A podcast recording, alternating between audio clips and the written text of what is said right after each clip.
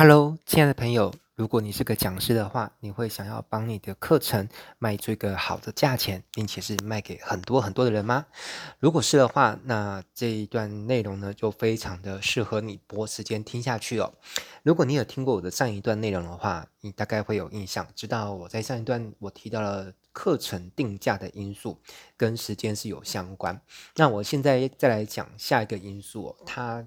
跟那个课程定价也有非常高度的关系。你如果把这一点掌握得好的话，我相信你比较能够制定出一个相对价格比较高，而且又让人家愿意买的课程哦。好，要不然其实你课程光是定得高，其实没有用，因为如果人家不想买，你你定高也只是。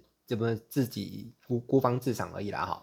好，那第二个因素是什么呢？就是交付的方式以及精致度。好，我们首先先要来解释一下什么叫做课程的交付哦。简单来说，就是当学员花钱买的课程，那我们就要把知识以某一种形态，让他可以去学习到这个知识的内容。而我们去做这个行为哦，对于讲师或者培训机构来说，就叫做交付课程。这很像是什么呢？很像是如果你有在网络上买过东西的经验啊，比如说买一件衣服好了，那是不是当你下下了订单之后，卖家是不是要把东西寄给你？否则，如果当你在网络上买了一个东西，好，但他没有把货寄给你的话，这个商业行为就变成什么？做诈骗，对不对？好，所以我们当讲师当然不能当一个骗子啊，我们那卖出的课程一定要把知识完成做交付。那最好理解的方式就是，我们从过往实体课程是主流的年代，交付课程是非常单纯的，就是只有一种方式，就是学员报名完之后，你发那个上课通知信给他，然后等到上课执行日到的时候呢，讲师会事先租好一个教室，让同学们一起进教室学习。好，不管是学几个小时还是学一整天，这个过程当中，其实我们就在做知识交付的动作。好，老师透过面对面的授课。呃，让知识可以从老师的脑袋里面搬运到学员的脑袋。那当课程上完的那一个瞬间，然后老师就完成了课程交付的责任了。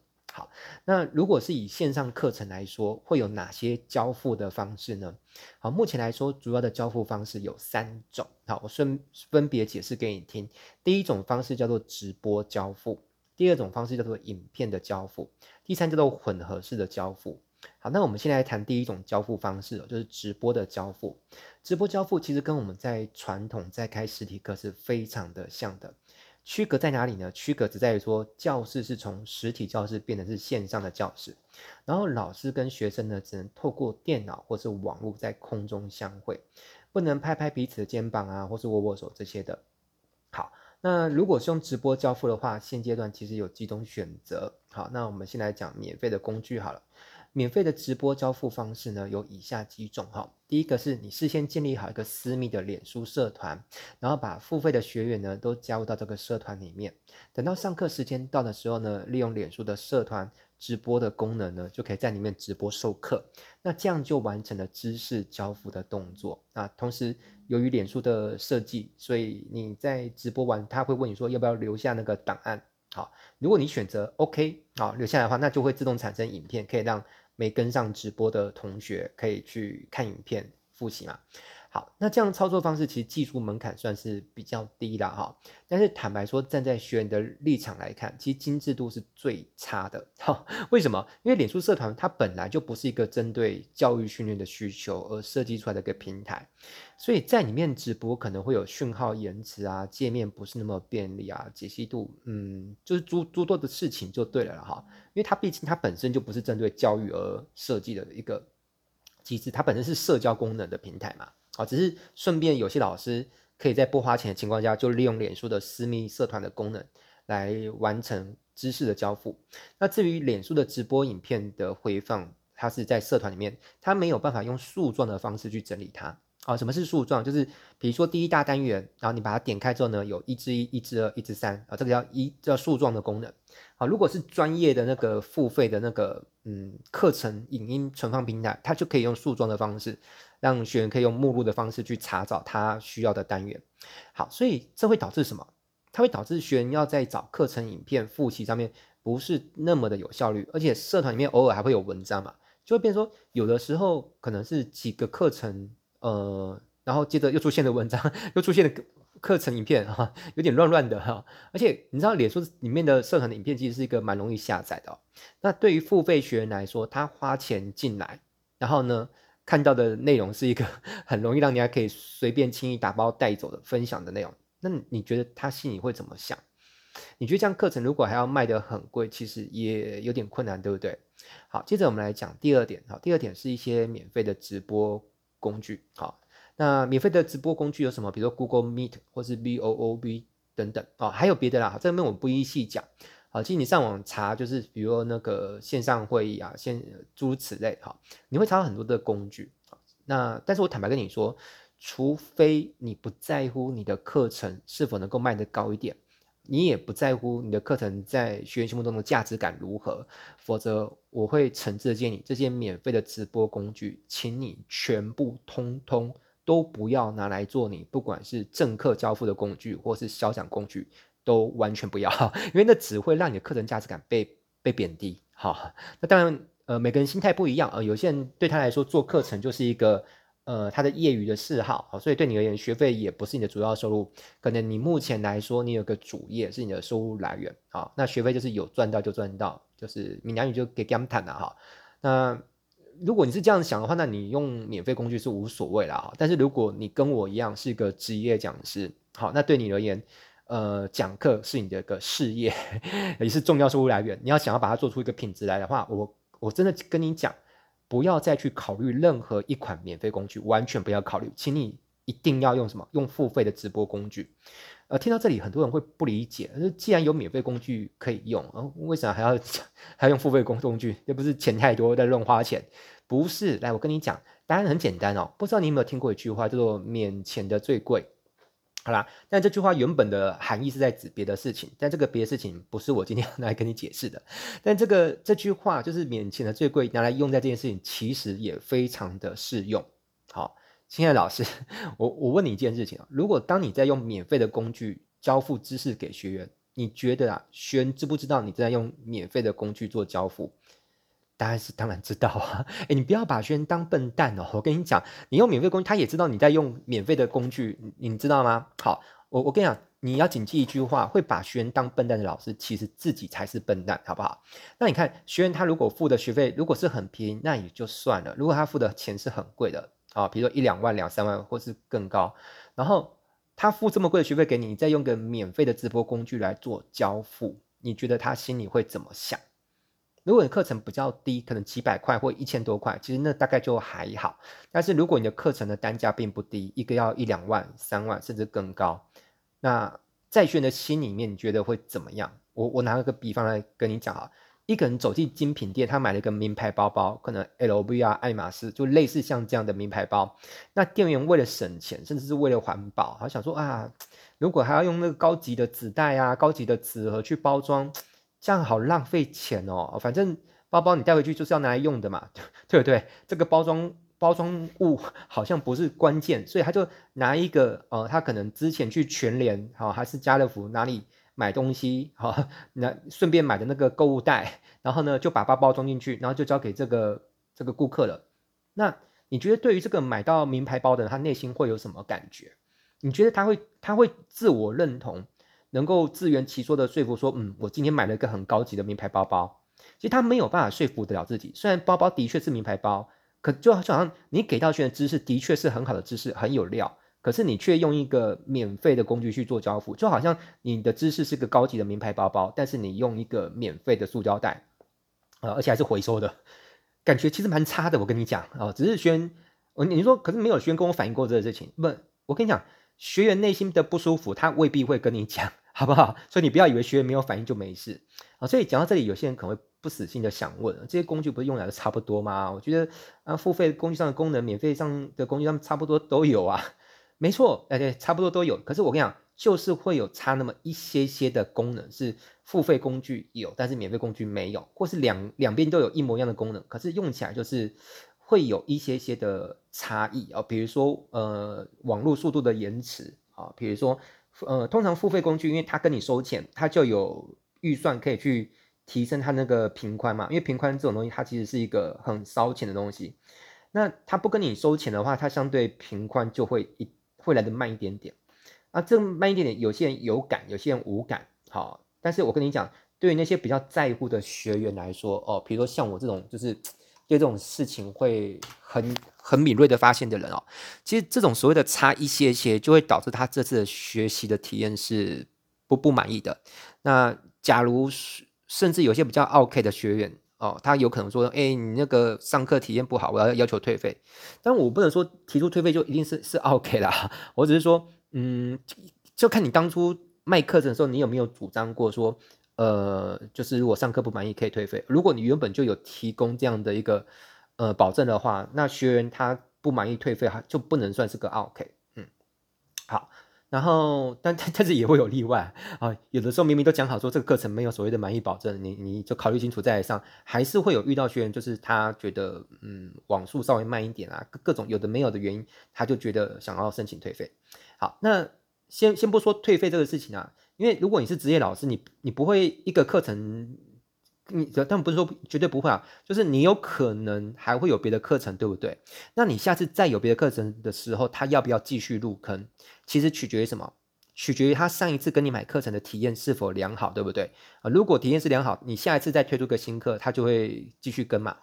所以要明白一件事情哦，就是凡存在必合理。好。付费的直播工具，它如果还能够持续存在，还有人在花钱买它，必然有它存在的原因。哈，一定是因为它真的做的有比较好，哦，让人家宁可就算是要花钱，还是要用它哦。否则它的功能性跟品质上，如果做出来是跟免费工具一样的话，说实在的，这样的平台早就倒闭了。哈，消费者也不是傻瓜。好，所以我我还是要再次强调哈，如果你还在继续用免费的工具去卖高价课。你等于变相在跟你的学员跟市场说，我的课程不用心，我的课程没有那个那个价值感，你了解吗？就是事情其实是这样，只是你过去可能没有意识到事情的严重性。好，那目前来说，我推荐的付费直播工具有以下几个，一个是 Room 啊，L O O N，它是我心目中的第一名。好，如果你想要把课程搞出高价值感，不要怀疑，不用思考，不用判断，相信我，就是选它就对了哈。那第二个是 GoToWebinar 啊，这个 是线上会议的始祖级一样的存在啊。很多早期的网络行销老师教课都是用它，我过去也用它用的蛮长的一段时间。不过费用好像有点不便宜，你可以上网查一下，它这个品质其实也不错啊。呃，然后第三就是 Webinar Jam 啊，它有自动化的虚拟线上会议的功能，这功能蛮酷的，有兴趣也可以去研究一下。好。直播交付还会有分单纯，就是直播可以上，那错过也不会提供录影的回放可以看。跟除了直播可以上之外，万一时间没有搭上啊，错过时间也可以看影片补课的两种。那你要选择哪一种都看你啊。当然，以消费者的倾向，他会更愿意去买一个万一错过也还能上的课程啊，他会觉得比较有安全感啊。所以后者你比较容易卖得好，或者是把价格定得稍微高一点。好，那我们讲完了直播的交付哦，我们再讲影片的交付好了。那影片的交付就是把自己的课程录制成教学影片的形态。那学员买完之后呢，就是把影片用某种形式哦，让他可以那个看得到。那这样就算是完成了交付的动作嘛。那这边会产生几个事情啊，哈，就是影片的精致程度。那这要怎么衡量呢？这边有几个指标可以衡量。第一个是影片的来源是哪一种形式？好，那我们先讲第一种形式，叫做侧录式影片。啊，这种方式就是老师之前可能在上课，不管是实体课或直播课，那他可能透过一些工具，顺便把课程录下来，那再稍微剪辑一下，分个段落就就拿来交差。那这样的交付方式对老师来说是最轻松的。好，因为你要去额外录一个教学片，真的是很累人啊。但是对你来说是轻松的事情，对学员来说，他就会觉得花钱买到这种侧录版的教学影片，坦白说，感觉并不是很好。那为什么会不好？我这边来稍微解释一下。大部分的老师在讲直播课或实体课的时候，有的时候会让脑袋可以跟得上嘴巴。什么意思？就是说，比如我嘴巴上讲了讲了讲了，然后我突然脑筋可能迟钝了一下，好，就是就是有点呃，会讲一些有的没有的话，有点像是。呃，让脑筋可以跟上来，哈，才想说啊，接下来我要讲的什么？所以难免啊，或多或少会不自觉的讲了一些废话，了解吗？好，那这些讲废话的过程，其实在讲直播课的时候，学员他是不太会有感觉的，只要不要太夸张就好。好，那没有感觉，自然就不会有抱怨嘛。可是我跟你讲，一旦是用看影片的方式做学习的时候，这些废话就像是被 照妖镜一照，会无所遁形。然后他就觉得，天哪，这老师怎么讲课废话一堆，都知识点太少。好，所以，嗯、呃，上直播课啊，还会有一种。情况就是会有演练的时段啊，比如说我教操作、教做网页，好，那当下学员是会投入认认真做演练，那可能练着练着，老师时不时又冒出几句话，那这个对于投入直播课的上课学员来说是完全没有问题的。但是如果是对于事后看影片的场景啊去做学习，尤其是他他如果是之前有参加过直播，然后现在看影片复习，其实也没问题。那什么情况下会会有问题？就是他之前没有参与到直播课，或是也没有参与到实体课，他买课程就是直接看你侧录的影片，他在当下会很难融入情境，尤其是他播影片播到那种演练的环节的时候，会有点尴尬，就是快转也不是哈，因为老师可能在演练当中偶尔又会熊熊冒出来几句重点，啊，你说完全继续放下去，去等那个重点。说这有有点闷呐，所以感觉就是不是那么良好，就对啊。那我我也我自首了哈，不要说我都在批判别人，就我自己以前我也都是用侧录式的影片做线上课程交付啊，我有些课是这样。好，但随着线上课程的市场其实是越来越竞争了哈，那老师的教学影片就要越做越精致哦。这个叫做什么？没有比较就没有伤害。我现在已经已经有觉悟了啦哈。就是我必须要把我过往的很多的教学影片，陆陆续续我都要重新拍那种专门录制的棚拍版，好，这样子如果是花大钱买到课程学员才会满意啊，好，那我是不知道其他其他老师有没有这种自觉哈，反正没有自觉老师市场会自然淘汰他，好，这个也不用担心，好，那棚拍式的影片交付这边我来说明一下啊，这是第二种交付影片的方式，就是。你为了制作教学影片，你特别排出时间啊，甚至布置好一个背景啊，然后架好一些什么灯光啊、录影的设备啊，然后特别去录制的影片啊，这个叫做棚拍式的影片啊。但我们又把这种课程叫做录播课啊，录下来 播给学员听，好，看这个叫录播课啊，就对照直播来说，这个叫录播。好，所以真的这种影片对学员来说，买到的满意度会比较高。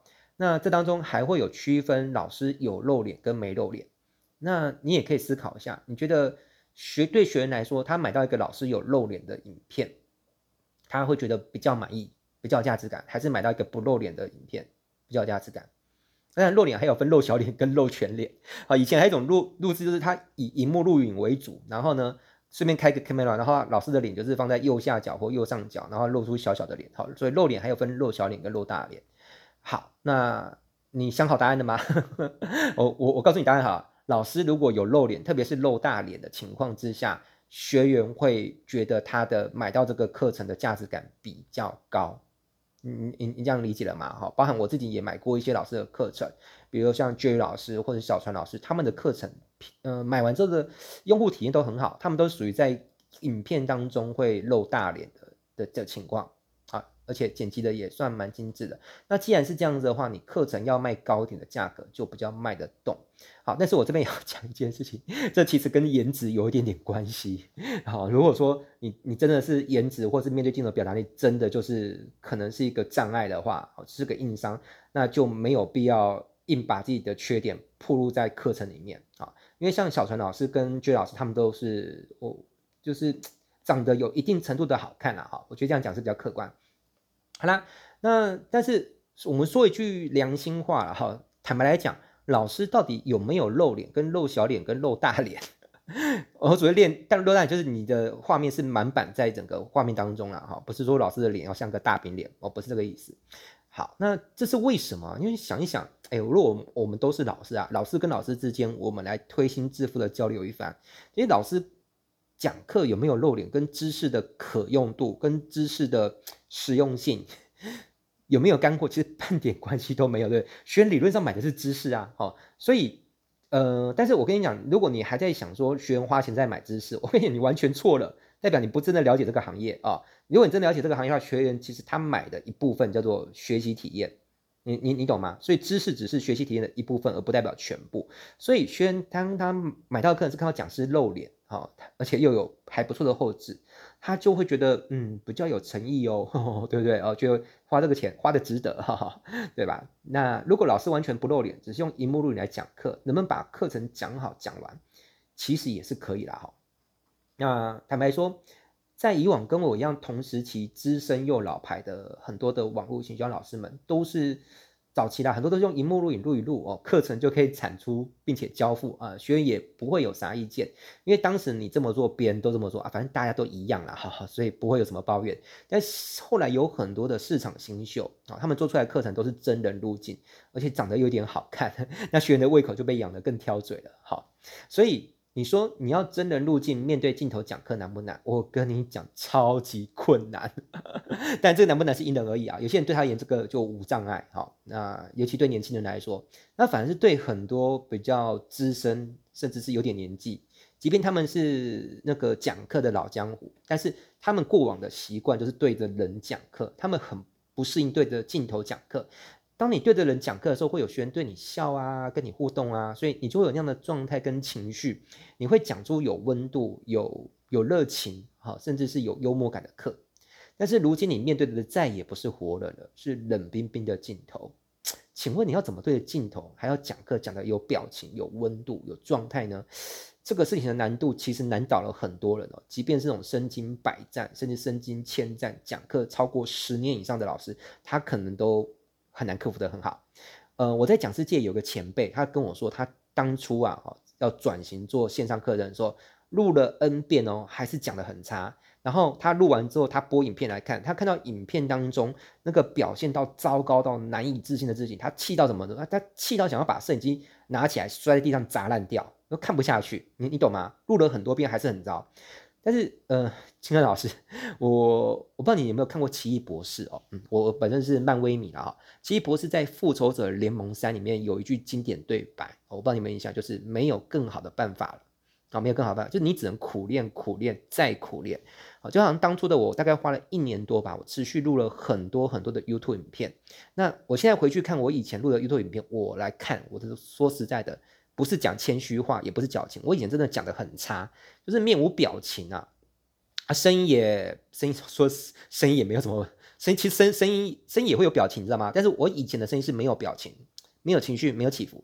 那我持续，但是我即便讲差了，我还是要持续做下去，做了一年多才终于好一点。这边讲到一个关键，就是一般人觉得自己表现差，就会做不下去，因为有挫败感嘛。但是我跟你讲。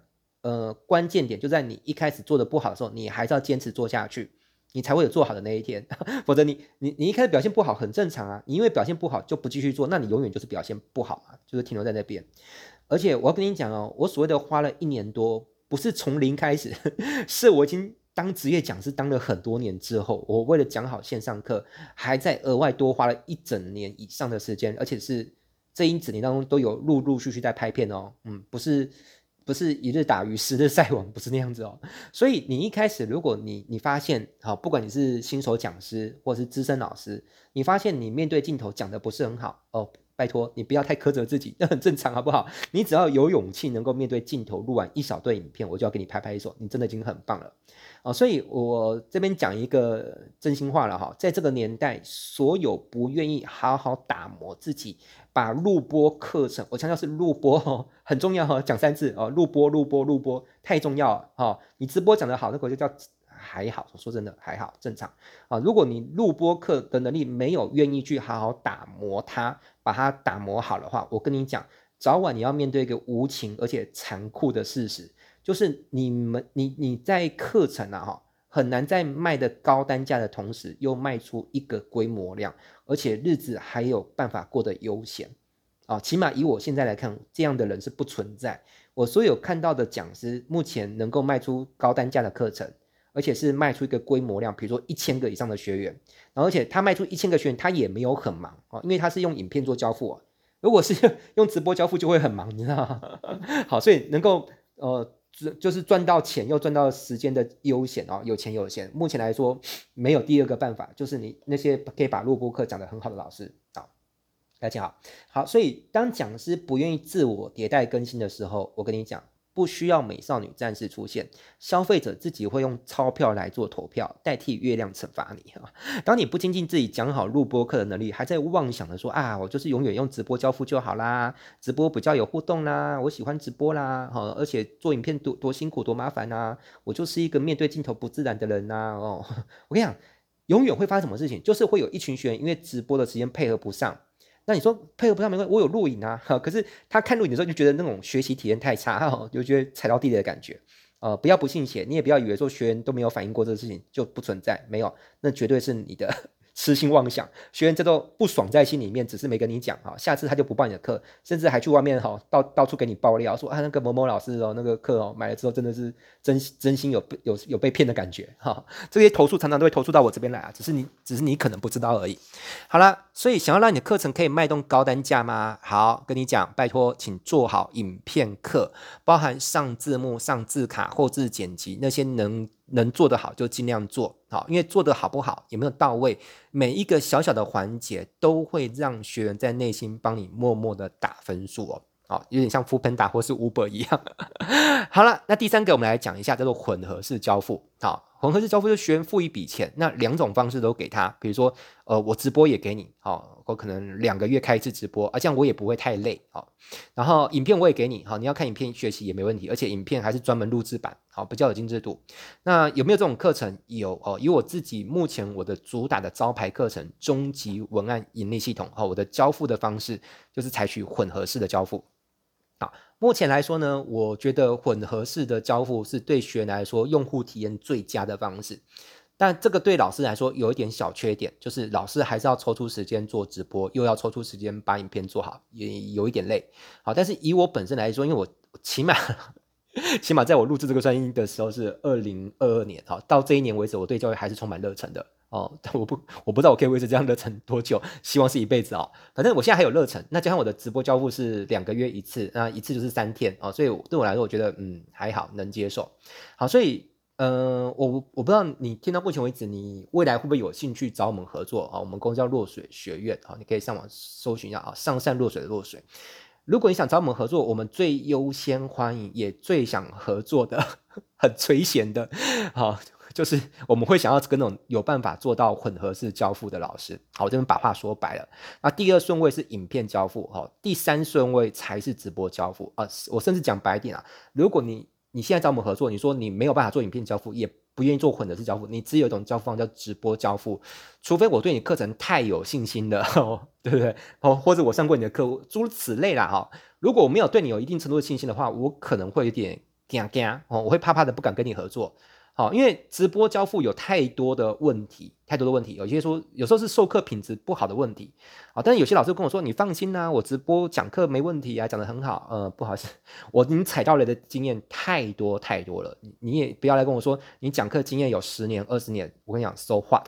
我已经看了太多讲课十年、二十年的讲师，好，就是跟我谈合作的时候讲的，嗯、呃。吓死人！真正合作起来之后就要笑死人哈！就是我只会呃内心觉得你怎么会讲课讲那么久，然后直播讲的是这样子啊，但是你又自己以为讲得很好，我我我也很无言哈。对，所以这种我们已经已经怕到了，因为我们现在近八年，我们有几万个学员，我们要爱惜我们的羽毛。因为学员如果在我们这边买你的课程，他的体验是不好，他不光是对你失望，他对他对威廉对落水的品牌都是失望，他可能以后再落水。再也不会买课，而且他可能还去外面去放毒，说落水的课程不好，我们承受不起这种情况啊，所以拜托，拜托你不要再一直用直播交付了，真的，诚心的哈，我当做我在你面前对着对着你鞠躬哈，然后双手合十，拜托搞影片吧，要不要混合吧？直播真的能不要来就不要来，好，这种老师我们怕了哈，而且直播教课有太多的突发状况，比如临时停电、网络讯号不稳定。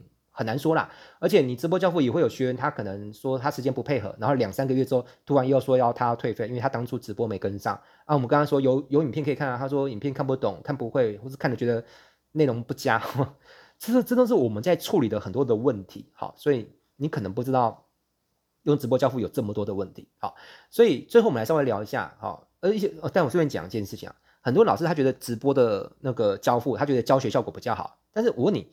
教学效果好，到底是谁来决定的？你你懂吗？其实是要学员来决定，对不对？其实学员有八大款，有很多种，并不是每个学员从他的立场来说，他都觉得直播交付是个好方式。有些人，特别是像我，我就很喜欢看影片，因为我影片我可以看很多次啊，尤其是这种专门录制的，不是侧录版的，我我特别喜欢这种。有些课程甚至说我好几年前买的，然后我后来才开始继续上哦。好，所以不要再从你单向的立场去想说，我觉得直播交付比较好。其实说白了，我我我讲不客气一点，很多老师这样的想法只是他们偷懒的借口，啊，因为他觉得特别是录制影片太麻烦了，那不是他们的舒适圈，所以他就觉得说，啊，我我是为学员着想啊，我觉得直播有互动啊，或者怎么样，我的课程就是一定要直播，嗯，好啦，我觉得这是个理由，好，好，那免费的方式，呃，交付方式啊有哪些呢？我再讲一下哈，比如说放在 YouTube 或那个 V Bible。是是这样念吗？大概吧，好，V I N E O，设为不公开，然后把连接清单给学员，好，然后放在脸书私密社团里面，那放在云端一点里面跟学员共享，好，那以上三种免费方式我都跟你讲了，除非万不得已，真诚推荐你完全不要做使用，好，我再讲一遍，完全不要做使用，你只要自用了，你就在告诉学员你的课程不是那么有价值，你不是那么认真，全力以赴，再把教育当事业啊，教育就是你的副业，玩票性的，了解吗？你这变成跟他们讲，你在。你就你就是不够 认真，不愿意花成本嘛？好，所以就像我前面讲塑胶袋的案例，你同时也在告诉学员说，他买的课程，其实学员也知道你是用免费的工具在做交付。课程的知识本身也许很有价值，但是一旦你是用免费平台做交付，如果课程是高单价的时候，呃。